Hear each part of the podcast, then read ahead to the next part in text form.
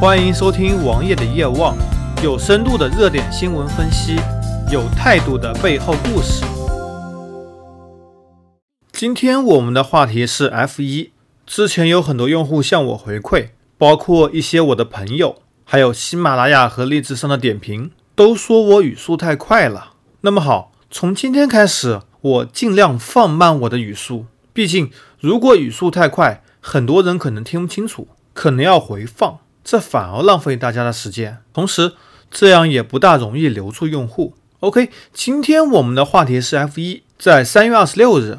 二零一七年的 F 一锦标赛开始了，其实从二十四日就已经开始了。在经过练习赛、二十五日的排位赛和二十六日的正赛后，今年的 F 一让大家心血澎湃。在去年和前年，都是奔驰车队一家独大，基本上可以领先其他竞争对手单圈零点八秒左右。一场比赛跑五十到七十圈，一圈零点八秒，这是一个非常恐怖的差距。F 一是毫厘之间的比赛，可能零点一秒、零点二秒就能决出胜负关系，而一圈就相差零点八秒，这太恐怖了。但是今年的比赛第一站已经结束了，法拉利时隔五百多天重新拿到了冠军，也向大家证明了今年的比赛有的看。奔驰和法拉利差距并不大，从练习赛到正赛，基本上奔驰单圈领先法拉利都只有零点一到零点三秒。而由于一个战术问题，法拉利超过了奔驰，拿到了冠军。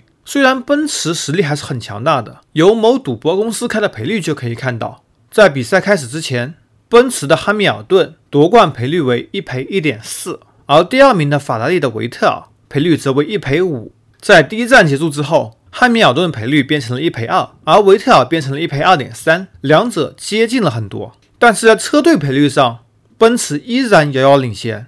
毕竟他们的车子还是很有优势的。今年的 F1 大奖赛有很多的改变，比如说车变宽了，轮胎也变宽了，车辆很多技术都没有冻结，所以车速明显提升了。在冬季测试的巴塞罗那赛道中，单圈提升了三到四秒；而在刚刚结束的墨尔本揭幕战中，单圈提高了一秒左右。而去年和前年引擎声非常不响，今年引擎声也逐渐回来了。F 一也重新回到了之前几支强队争霸的局面。不过，在赛季开始之前，大家都认为今年是法拉利、奔驰和红牛车队三足鼎立，而奔驰的优势最大的时候，连国内独家新媒体转播方乐视公布的海报都只有奔驰的两名车手和红牛的里卡多，完全没有把法拉利放在眼里。但是法拉利却表现出了他们的进步。王爷，我作为一名法拉利的车迷。也很高兴的看到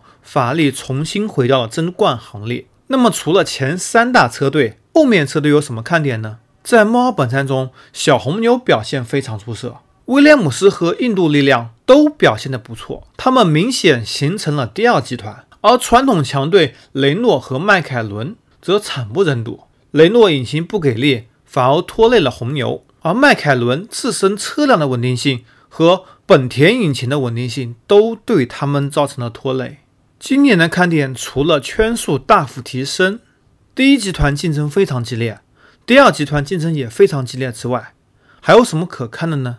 老车手都陆续离开了 F1，而年龄最大的马萨和莱科宁都还在，而他们的运动年龄都不长了。年轻人势必是一种趋势，一种力量。除了少年表现抢眼的 Max 维斯塔潘以外，今年还有很多新秀陆续进来，比如说乔维纳奇，比如说范多恩，比如说斯特罗尔，还有混迹 F1 多年，但是从来没有经历过大车队的埃里克森，这些都是新鲜的血液。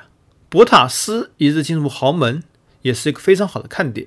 而 F1 给传统汽车业也带来了很大的进步。无论是涡轮增压引擎的改进、二十系统的应用，还是轮胎、刹车、底盘的设计，都向传统的民用汽车提供了很大的帮助。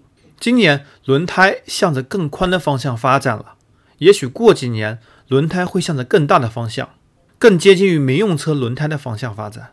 同时，油耗的限制也促进了更多的企业把资金投入研发。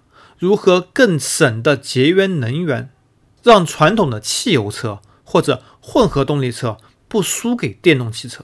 虽然电动汽车也是一个未来的发展方向，但是油电混合车才是真正的未来。而作为一名 F1 车迷，我也很高兴看到今天的竞争局面，也很高兴的迎接这一年精彩的 F1 比赛。